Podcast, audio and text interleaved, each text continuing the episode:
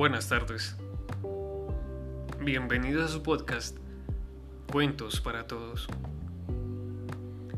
La emoción más fuerte y antigua de la humanidad es el miedo. Y el más antiguo y fuerte tipo de miedo es el miedo a lo desconocido. Howard Phillips Lovecraft. Hoy, en nuestro podcast, tenemos una invitada especial del grado décimo de nuestra institución educativa. Ella se llama Juliana Andrea Sánchez.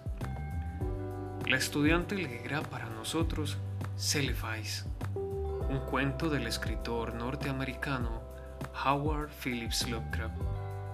Un cuento que nace en un sueño del artista. Lovecraft es autor de maravillosas novelas y cuentos de terror y ciencia ficción. La obra de Howard Phillips Lovecraft constituye un clásico del horror. Su narrativa se aparta de las tradicionales historias de terror sobrenatural e incluyen elementos nuevos de ciencia ficción como razas alienígenas, viajes en el tiempo, vampiros, demonios, bestias o seres de otras dimensiones. Selvice fue escrito en noviembre de 1920 y no fue publicado hasta mayo de 1922. Escuchemos entonces a Juliana leyendo para nosotros este maravilloso cuento de Howard Phillips Lovecraft.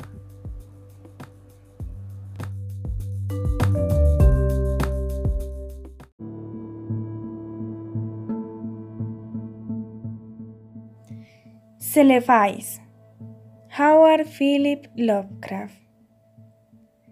En un sueño, Curanes vio la ciudad del valle y la costa que se extendía más allá, y el nevado pico que dominaba el mar y las galeras de alegres colores que salían del puerto rumbo a lejanas regiones donde el mar se junta con el cielo. Fue un sueño también, donde recibió el nombre de Curanes, ya que despierto se llamaba de otra manera. Quizá le resultó natural soñar un nuevo nombre, pues era el último miembro de su familia y estaba solo entre los indiferentes millones de londinenses de modo que no eran muchos los que hablaban con él y recordaban quién había sido. Había perdido sus tierras y riquezas y le tenía sin cuidado la vida de las gentes de su alrededor, porque él prefería soñar y escribir sobre sus sueños. Sus escritos hacían reír a quienes los enseñaba, por lo que algún tiempo después se los guardó para sí, y finalmente dejó de escribir Cuanto más se retraía del mundo que le rodeaba, más maravillosos se volvían sus sueños, y habría sido completamente inútil intentar transcribirlos al papel. Curanes no era moderno, y no pensaba como los demás escritores.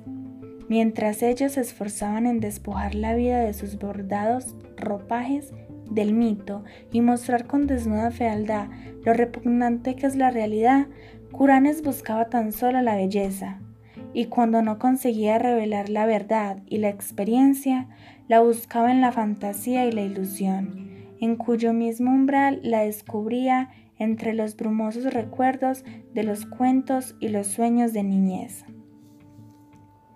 No son muchas las personas que saben las maravillas que guardan para ellas los relatos y visiones de su propia juventud pues cuando somos niños escuchamos y soñamos y pensamos pensamientos a medias sugeridos, y cuando llegamos a la madurez y tratamos de recordar, la ponzoña de la vida nos ha vuelto torpes y prosaicos. Pero algunos de nosotros despiertan por la noche con extraños fantasmas de montes y jardines encantados, de fuentes que cantan al sol, de dorados acantilados que se asoman a unos mares rumorosos, de llanuras que se extienden en torno a soñolientas ciudades de bronce y piedra. y de oscuras compañías de héroes que cabalgan sobre enjaezados caballos blancos por los linderos de bosques espesos. Entonces sabemos que hemos vuelto la mirada a través de la puerta de marfil hacia ese mundo de maravilla que fue nuestro, antes de alcanzar la sabiduría y la infelicidad. Curanes regresó súbitamente a su viejo mundo de la niñez. Había estado soñando con la casa donde había nacido, el gran edificio de piedra cubierto de hiedra, donde habían vivido tres generaciones de antepasados suyos, y donde él había esperado morir. Brillaba la luna, y Curanes había salido sigilosamente a la fragante noche de verano Atravesó los jardines, descendió por las terrazas, dejó atrás los grandes robles del parque y recorrió el largo camino que conducía al pueblo.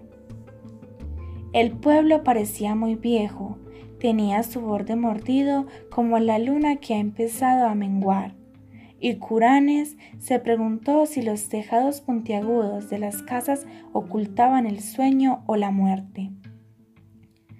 En las calles había tallos de larga hierba y los cristales de las ventanas de uno y otro lado estaban rotos o miraban ciegamente. Curanes no se detuvo, sino que siguió caminando trabajosamente, como llamado hacia algún objetivo. No se atrevió a desobedecer ese impulso por temor a que resultase una ilusión como las solicitudes y aspiraciones de la vida despierta, que no conducen a objetivo ninguno. Luego se sintió atraído hacia un callejón que salía de la calle del pueblo en dirección a los acantilados del canal, y llegó al final de todo, al precipicio y abismo donde el pueblo y el mundo caían súbitamente en un vacío infinito, y donde incluso el cielo, allá adelante, estaba vacío y no lo iluminaban siquiera la luna roída o las curiosas estrellas. La fe le había instado a seguir avanzando hacia el precipicio, arrojándose al abismo, por el que descendió flotando, flotando, flotando. Pasó oscuros, informes sueños no soñados. Esferas de apagado resplandor que podían ser sueños apenas soñados. Y seres alados y rientes que parecían burlarse de los soñadores de todos los mundos. Luego pareció abrirse una grieta de claridad en las tinieblas que tenía ante sí, y vio la ciudad del valle, brillando espléndidamente allá, allá abajo, sobre un fondo de mar y de cielo, y una montaña coronada de nieve cerca de la costa. Curanes despertó en el instante en que vio la ciudad. Sin embargo, supo con esa mirada fugaz que no era otra cosa que Celefais, la ciudad del valle de Otnargai situada más allá de los montes Sanarios, donde su espíritu había morado durante la eternidad de una hora. En una tarde de verano, hacía mucho tiempo, cuando había huido de su niñera y había dejado que la cálida brisa del mar lo aquietara y lo durmiera mientras observaba las nubes desde el acantilado próximo al pueblo había protestado cuando lo encontraron, lo despertaron y lo llevaron a casa, porque precisamente en el momento en que lo hicieron volver en sí, estaba a punto de embarcar en una galera dorada rumbo a esas seductoras regiones donde el cielo se junta con el mar. Ahora se sintió igualmente irritado al despertar, ya que al cabo de cuarenta monótonos años había encontrado su ciudad fabulosa. Pero tres noches después, Curanes volvió a Celefais. Como antes, soñó primero con el pueblo que parecía dormido o muerto, y con el abismo al que debía descender flotando en silencio. Luego apareció la grieta de claridad una vez más.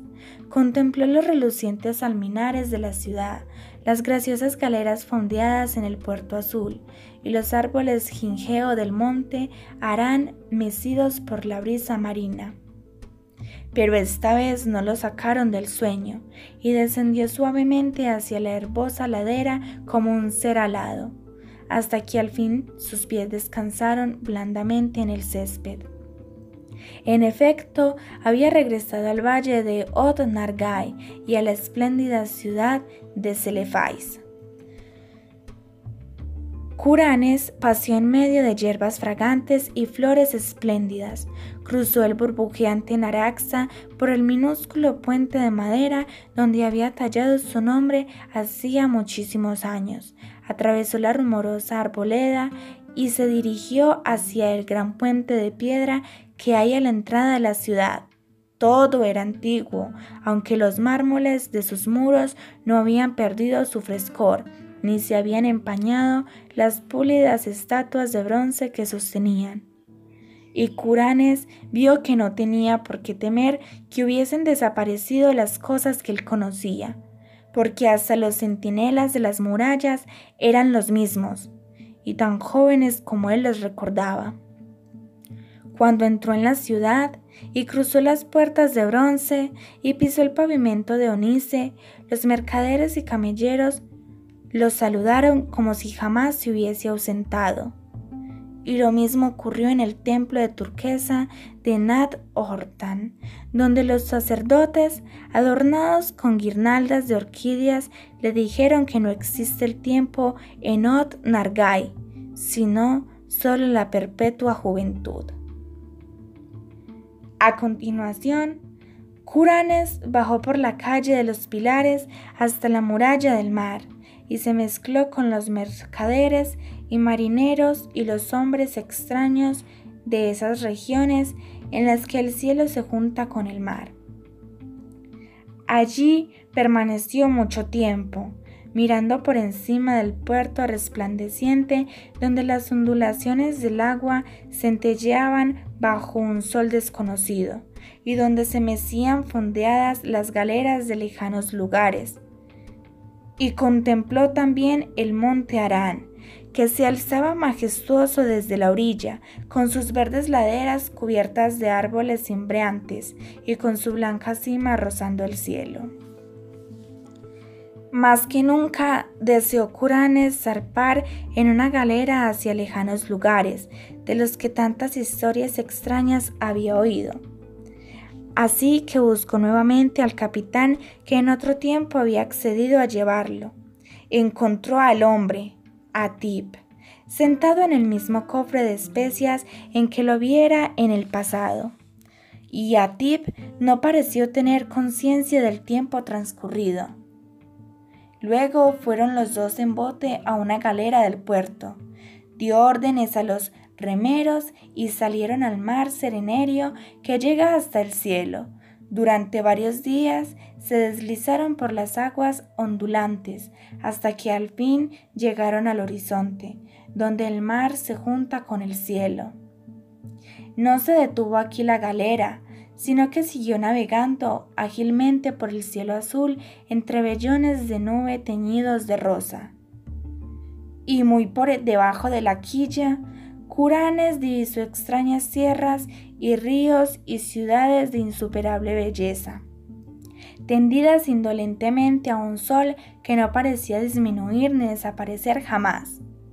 Por último, Atip le dijo que su viaje no terminaba nunca, y que pronto entraría en el puerto de Saranián, la ciudad de mármol rosa de las nubes, construida sobre la etérea costa donde el viento de poniente sopla hacia el cielo.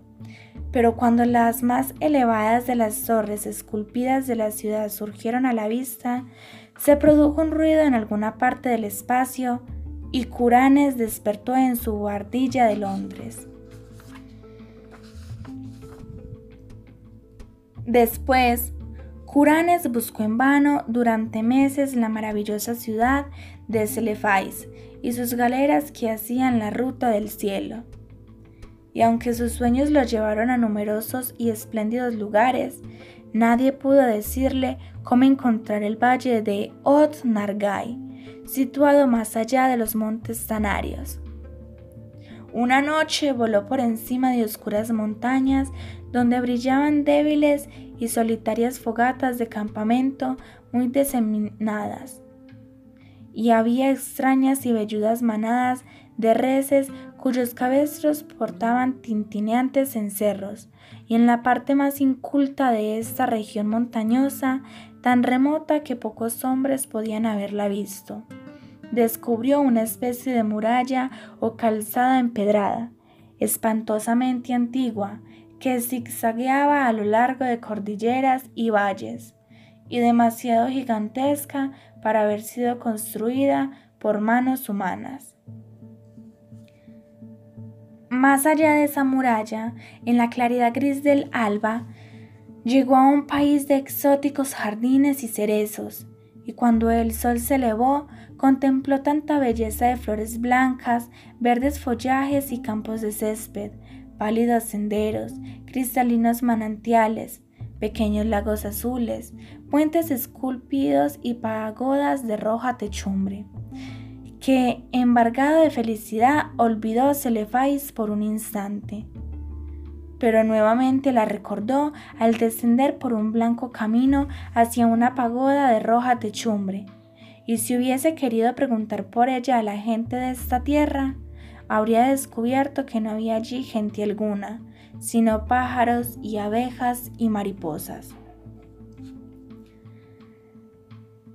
Otra noche, Curanes subió por una interminable y húmeda escalera de caracol, hecha de piedra, y llegó a la ventana de una torre que dominaba una inmensa llanura y un río iluminado por la luna llena y en la silenciosa ciudad que se extendía a partir de la orilla del río, creyó ver algún rasgo o disposición que había conocido anteriormente.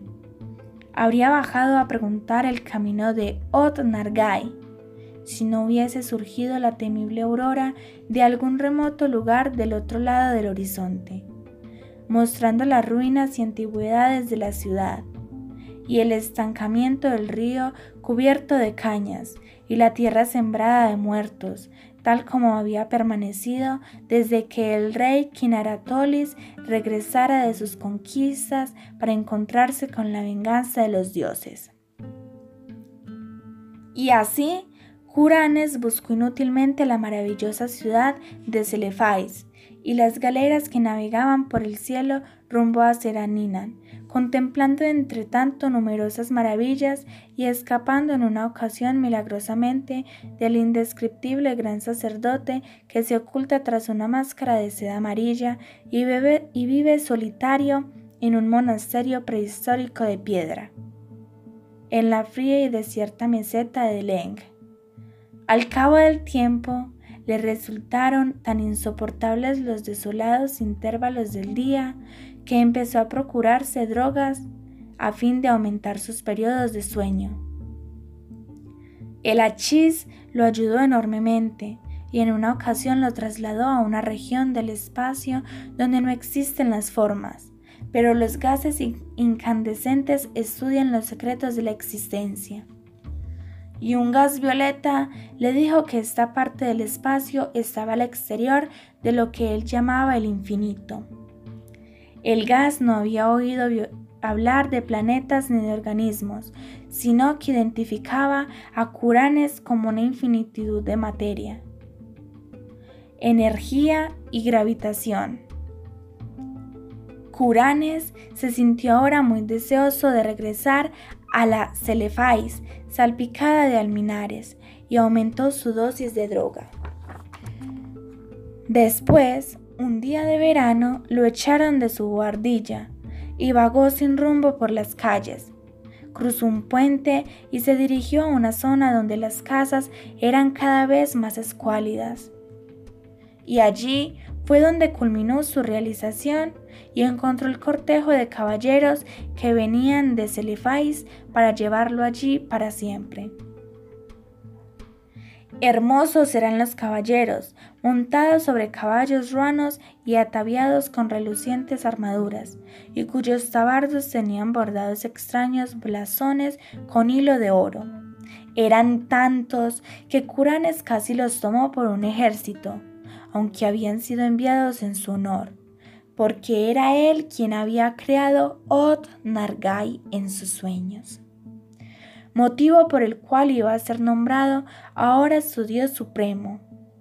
A continuación, dieron a Curanes un caballo y lo colocaron a la cabeza de la comitiva, y emprendieron la marcha majestuosa por las campiñas de su rey, hacia la región donde Curanes y sus antepasados habían nacido.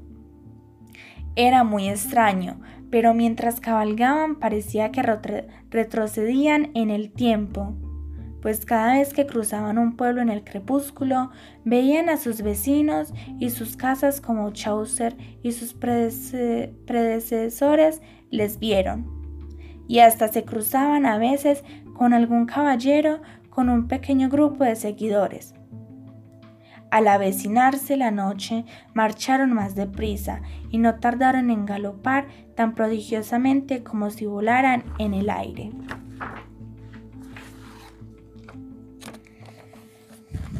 Cuando empezaba a alborear, llegaron a un pueblo que Curanes había visto agitarse de animación en su niñez, y dormido o muerto durante sus sueños, ahora estaba vivo y los madrugadores aldeanos hicieron una reverencia al paso de los jinetes calle abajo, entre el resonar de los cascos que luego desaparecieron por el callejón que termina en el abismo de los sueños.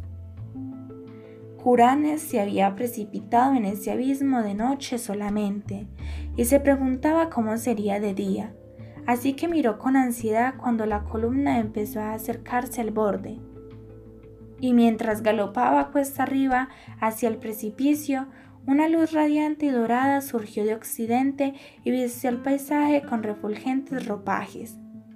El abismo era un caos sirviente de rosaceo y cerúleo esplendor. Unas voces invisibles cantaban gozosas mientras el séquito de caballeros saltaba al vacío y descendía flotando graciosamente a través de las nubes luminosas y los plateados centelleos. Seguían flotando interminablemente los jinetes, y sus corceles pateaban el éter como si galopasen sobre doradas arenas. Luego, los encendidos vapores se abrieron para revelar un resplandor aún más grande, el resplandor de la ciudad de Celefais y la costa más allá, y el pico que dominaba el mar, y las galeras de vivos colores que zarpan del puerto rumbo a lejanas regiones donde el cielo se junta con el mar. Y Curanes reinó en Ot Nargai y todas las regiones vecinas de los sueños, y tuvo su corte alternativamente en Celefais y en la Seranián, formada de nubes.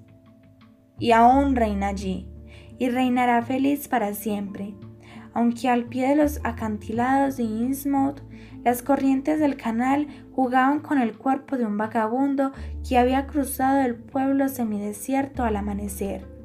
Jugaban burlonamente y lo arrojaban contra las rocas junto a las torres de Trevor cubiertas de hiedra, donde un millonario beso y cervecero disfruta de un ambiente comprado de nobleza extinguida.